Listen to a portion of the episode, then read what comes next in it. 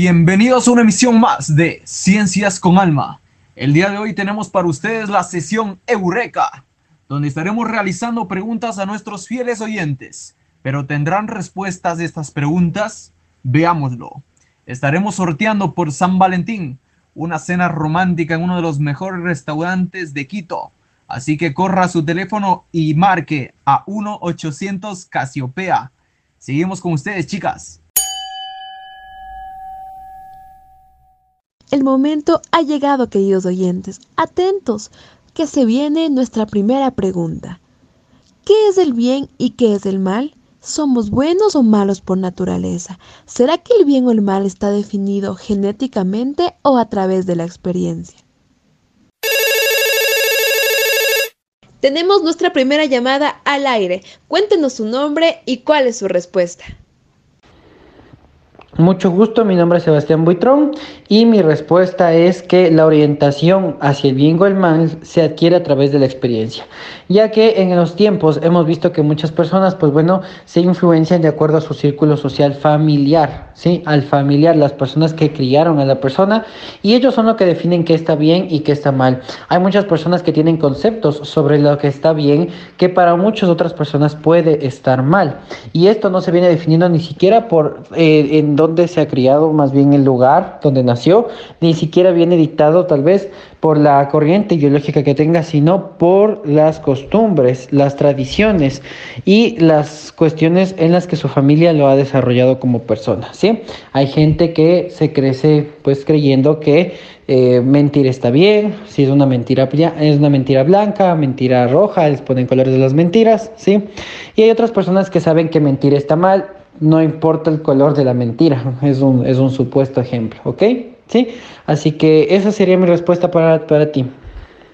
Muchas gracias al señor Sebastián Buitrón. Nuestros teléfonos no dejan de sonar. Tenemos otra llamada en espera. Por favor, cuéntenos cuál es su nombre y cuál es su respuesta. Mucho gusto. Les saluda Gabriel Carrió. Les voy a hablar un poquito sobre lo que es la experiencia.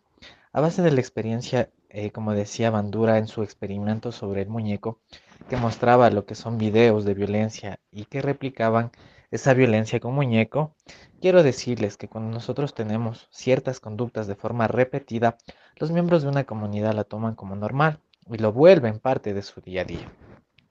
Esto quiere decir que la cultura de ese entorno, pero ahora si nosotros salimos de ese entorno hacia otro y lo normal ya no tiene bueno o malo, estamos hablando lo que es la experiencia. Muchas gracias. Nuestra siguiente pregunta es, ¿cuál es el secreto para ser feliz? Esta pregunta nos la hemos planteado todos alguna vez en la vida. Esta pregunta depende de cada uno.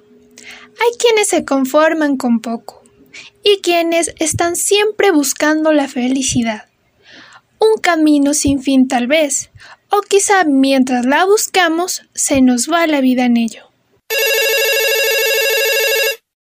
¿Con quién tengo el gusto? Y coménteme su respuesta. Hola, soy Jacqueline Catagna y pienso que el secreto para ser feliz es mirarse a sí mismo, profundizar en cada uno de mis deseos, metas y anhelos y ahí, cuando sé lo que quiero, pues dedicarme tiempo, consentirme, mimarme y sobre todo no dejar de trabajar duro en todos los sentidos, porque siempre existirán problemas. Pero como dice el tan célebre Aristóteles, solo hay felicidad donde hay virtud y esfuerzo serio, pues la vida no es un juego. Muchas gracias por su participación, queridos oyentes. Ahora vamos con la siguiente llamada. ¿Con quién tengo el gusto? Y coménteme su respuesta. Mi nombre es Sebastián Joma y para mí el secreto para ser feliz es vivir relajado, despreocupado de lo que digan los demás, eh, disfrutar los pequeños momentos, las cosas sencillas y disfrutar la compañía de las personas que quieres y de los momentos especiales que se pasen con ellos. Muy bien, queridos oyentes, y no lo olvides, si quiere ganarse una cena, nuestros teléfonos están abiertos.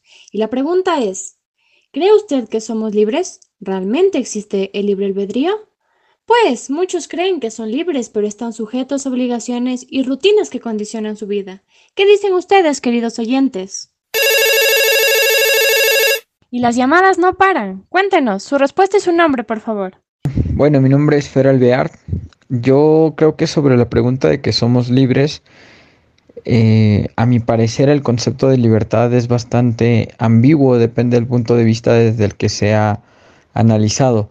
Somos libres de tomar decisiones, de hacer elecciones sobre algo en particular. Nosotros eh, tenemos el poder de elegir, pero ese poder va a estar limitado o condicionado a las circunstancias o al contexto. Entonces, de manera general, creo que tenemos la libertad de escoger el bien, el mal, una cosa, otra cosa, eh, los deberes, los derechos versus las responsabilidades, así que sí, creo que somos libres, pero nuestra libertad siempre va a estar condicionada eh, de acuerdo a nuestros principios, valores, eh, los marcos de, de la legalidad, pero sí existe libre albedrío y es algo que por naturaleza humana nos corresponde. Vamos con la llamada en espera. Querido oyente, su nombre y su respuesta, por favor. Hola, ¿qué tal? Muy buenas noches, mucho gusto. Mi nombre es Joana Guijarro y bueno, eh, referente a la pregunta que están planteando ustedes, puedo manifestar que todos los seres humanos nacemos libres, autónomos e independientes. Somos libres eh, de poder tomar nuestras propias decisiones, de tener un, propio, un criterio propio, de, poder discernir lo bueno y lo malo para nuestra vida. Em, actualmente yo me estoy desempeñando como universitaria y bueno, y una de las estrategias que nosotros aplicamos en los trabajos colaborativos es de seleccionar libremente a su equipo de trabajo, o sea, de manera eh, libre y espontánea, libre albedrío. Eh, y, les decimos esto a las chicas para que puedan desarrollar la actividad de una manera más, eh, más amena, más divertida y, y, que puedan desarrollarla de la mejor manera, ¿no? Con todas las, personas que tengan esa, que, tienen esa afinidad. Entonces, cuando hablamos de libre albedrío, esta específicamente le permite al ser humano seleccionar a aquellas personas que eh, significativamente van a influir en su vida.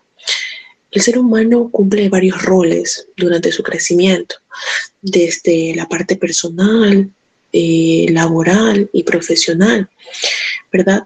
Y cuando hablamos de estos espacios de condicionamientos, de que el ser humano conforme va creciendo va atendiendo, va esas rutinas y esas obligaciones que tiene que ir cumpliendo, y a veces se torna como que limitado.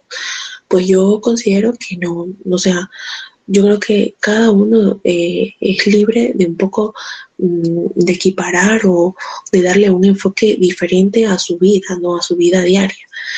Y bueno, este, desde dónde empieza y dónde termina la parte de libertad. Bueno, inicia desde el hogar, obviamente, porque son nuestros padres quienes nos forman, nos dan valores, principios para poder nosotros llevar de la mejor manera durante toda nuestra, nuestra vida. Y es ahí donde entra muchísimo el eh, un poco identificar, ¿no? Las dos palabritas que se nos vienen a la mente por lo general cuando hablamos de libertad. Libertad y libertinaje. Libertad, libertad a tener la, la, la criticidad de poder decir esto es lo que yo quiero en mi vida. Y, y, lo voy a lograr a través de estas acciones y con estas personas que influyen significativamente en mi vida. Entonces yo los invito un poco a, conocer, ¿no? De que no, no lo tomen de, la, de una manera tan negativa la parte de libertad, este, como con un condicionamiento que existe en nuestra, en nuestro, nuestra vida diaria. Pues existen, como mencioné, existen muchos roles que el ser humano cumple, pero siempre es para algo favorable, para obtener resultados favorables en nuestra vida. Y eso es todo. Muchísimas gracias. Un gusto por participar en esta interrogante. Gracias a usted, Joana, y a nuestra querida audiencia que está deseosa por ganarse esa cena. Las llamadas no dejan de entrar. Continuamos contigo, Nati. Esto se está poniendo bueno. Vamos con la siguiente pregunta. ¿Es Dios el origen de todo o simplemente una construcción hecha por el hombre? No te olvides, no dejes de estar en sintonía, porque estaremos anunciando el ganador al final del programa. ¿Me ayudas con tu nombre y tu respuesta? Buenas noches, mi nombre es Olávila y con respecto a la pregunta establecida, considero que Dios es el origen de todo. Eh, no puedo decir que es una construcción hecha por el hombre, ya que para poder llegar a un resultado adecuado acerca de cómo se ha creado todo lo que tenemos, eh, se debe tomar en cuenta los estudios que vienen eh, realizándose años atrás, en los cuales se justifica que Dios es una figura que realmente existió. Em, se mantiene que somos creados a imagen y semejanza por Él y por ende todo lo que nos rodea viene de la misma creación.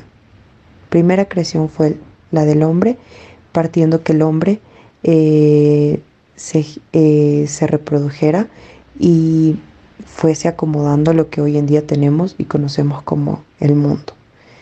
Es por ello que eh, no es una construcción hecha por el hombre, porque si nos crearon a imagen y semejanza es para que nosotros podamos desarrollar todo lo inculcado y lo aprendido por Dios en este mundo. Nos está entrando otra llamada. ¿Me ayudas con tu nombre y tu respuesta? Me llamo Ricardo Reyes. Dios no es más que un invento del ser humano tratando de responder preguntas que no le encuentran una solución científica.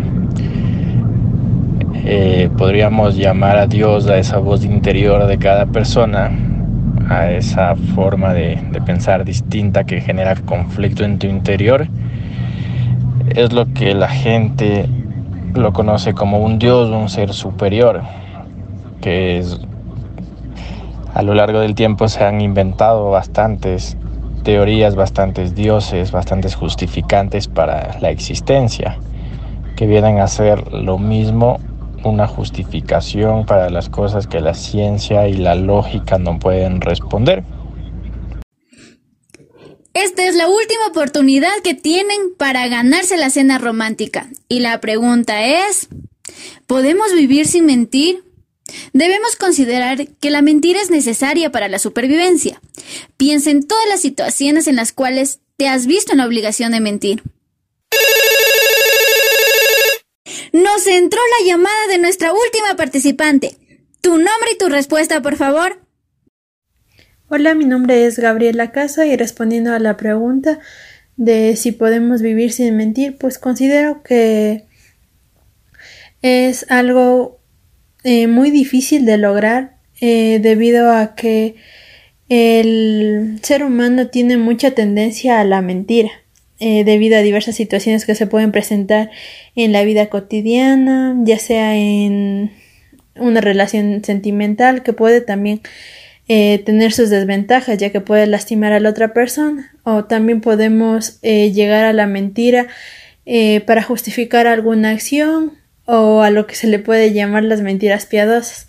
Sin embargo, el ser humano siempre aspira a la sinceridad pero en todos los casos no es posible. Pero en sí no es todo, no todo es malo, debido a que eh, también el mentir eh, necesita de mucha creatividad, hace que los seres humanos pensemos más, analicemos lo que vamos a decir y generemos una mentira creativa, una mentira que la otra persona o a quienes les vayamos a mentir lo creen. Espera un rato, Nati. Nuestro público está ansioso por responder. Tenemos muchas llamadas en espera y vamos a dar paso a una respuesta más, la de Yap. Cuéntenos su nombre y cómo respondería a la última pregunta.